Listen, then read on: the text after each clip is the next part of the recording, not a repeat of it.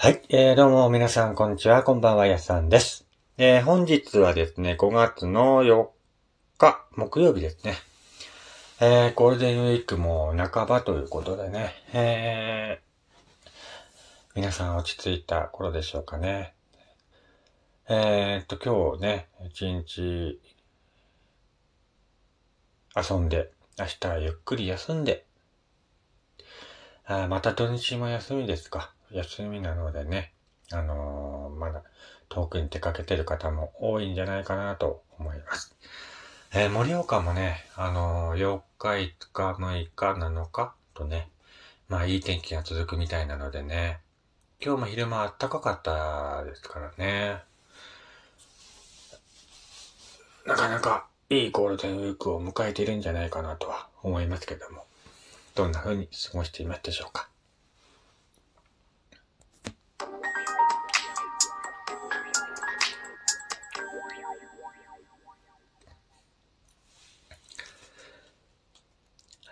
はい、どうも改めまして、こんにちは、やすさんです。えー、今日はですね、個人的に、えー、この名作漫画を語ろう。ん？名作漫画を語ろうっていうコーナーやってみたいなと思います。えーっと、今日はですね、まあ、このコーナーを聞いてね、個人的に、ああこういった漫画を昔読んでたなーって思い出すのもありますし、まあ、初めて聞いた人はね、あ、こういった漫画もあるんだ。読んでみようっていうふうにね、なってくれたらいいなと思いまして、はい、話そうかなと思います。えー、今日紹介するのはラフですね。足立みつる先生による高校のね、水泳をね、テーマにした日本の漫画作品ですね。ラフ。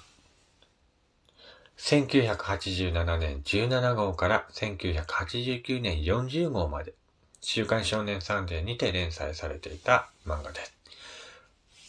コミックは全12巻発売されています。えーこちらの方は2006年ですね。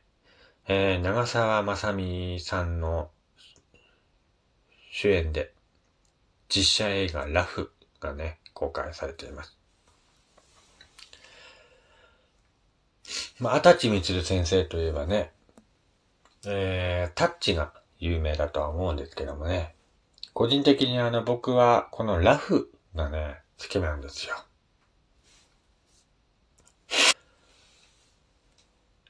まああの、ラフっていうのはですね、全12巻なんですけどもね、えー、コンパクトで読みやすいなと思いまして、まあ、足立みつる先生といえば、まあ、野球を描く、野球漫画をで描くっていうのに、あの有名だとは思うんですけども、このラフもね、えっ、と、まあ、野球もののようにね、試合シーンがあんま長くない。っていうなこともありまして、まあ、ストーリーもね、わかりやすいといったことでね、えー、足立みつる先生のファンの中ではね、足立みつる作品の中ではベストワンなんじゃないかっていうふうにね、言う人も多い作品でございます。ラフ。まあ、足立みつる先生といえばね、今でも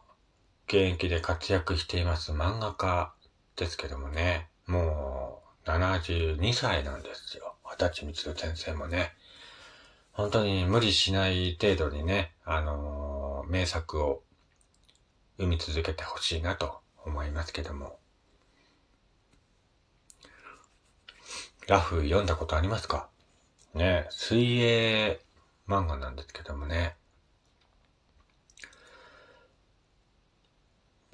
僕はあの、この、足立みつる先生の作品の漫画って、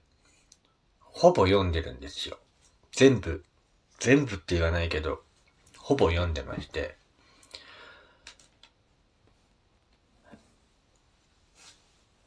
単行本がね、結構あるんですよ。結構持ってて、ん、あ、今はね、あの、そんな持ってないんですけども、昔本当に、足立みつる先生の作品を結構持ってて、えー、日当たり良好でしょ？あと、みゆきとか、タッチ、えー、なんだっけ、スローステップでしょ？虹色唐辛子、H2 とか、いつもみそらとか、えー、かつ、クロスゲーム、Q&A って今やってるミックスとかね、えー、全部とは言わないけど、ほぼ、ほぼ読んでますね。うん。ほぼ読んでまして、その中でも、ラフが一番好きなんですね。絵柄的にもね、ちょっとこう、他の作品とは違って、ちょっと大人びた絵柄になっていまして、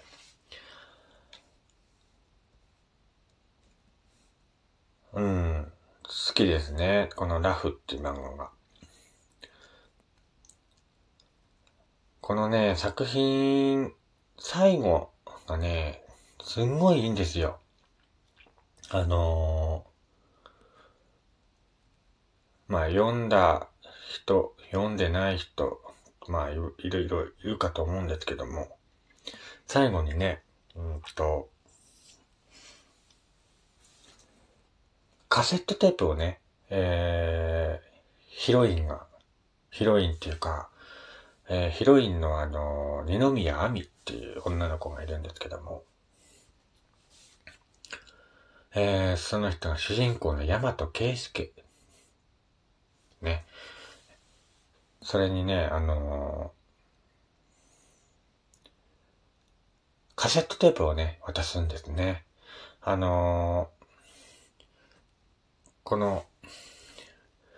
大和圭介、えー、がですね、試合の前に、お気に入りのこの音楽をカセットテープで、ウォークマンでね、聴いてから、精神を集中させて試合に挑むっていう人なんですけども、えー、この大和圭介くんがね、二宮亜美ちゃんにカセットテープのコピーをお願いしたんですね。で、その二宮亜美ちゃんがですね、カセットテープに、あなたが好きですっていうふうにね、自らの思いを録音して渡したんですね。その演出がね、うまいなと思いましてね。直接こう口で喋るんじゃなくて、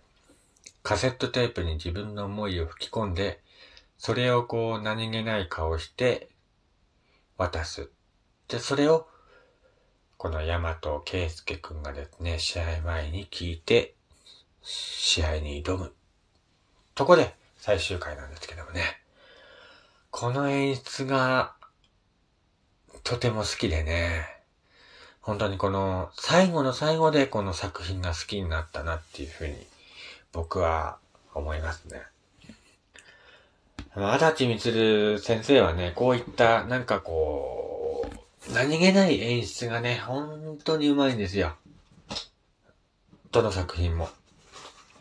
まあ、言葉遣いもそうだし、セリフ回しも本当にうまいしね。あと言葉と言葉の、間の行間っていうか、その間の取り方それがね、他の漫画にはないものだなと思うんですよ。本当にこの、足立みつる先生にしか描けない作風というかね、これはね、誰にも真似できないと思う。うん。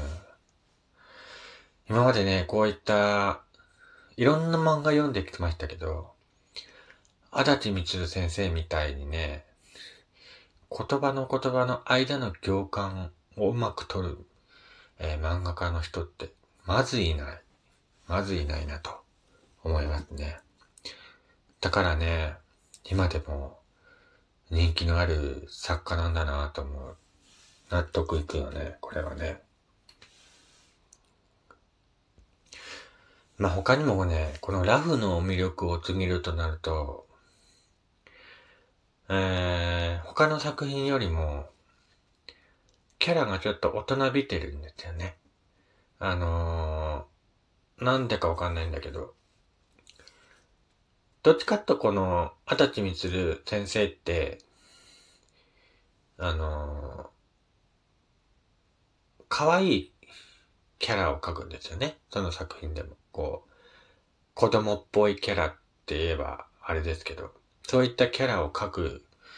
先生なんですけど、このラフに限っては、ちょっと大人っぽいんですよね。出てくる登場人物全員が。なのでね、そこが新鮮だったかなって思います。まあリアルタイムでね、僕あの雑誌に連載していた頃読んでいたわけじゃないんですけど、後から全巻一気に買ってね、読んだんですけど、やっぱね、タッチよりもね、このラフの方が好きだなと思いますね、僕は。うん。まあ人によってはね、やっぱタッチだよとか、タッチが一番だよっていう人もいますけど、まあこのラフもね、本当にこの全12巻と、えー、短くもなく、長くもなくって言ってね、本当にうまくこう、物語がまとまってるなっていうふうにね、思いますね。うん、そんな風に思う作品かなと思います。えー、興味ある方はね、ぜひ中古で本を買ってみて読んでみてください。えー、それではまたね、次回お会いしましょう。お相手は、やすさんでした。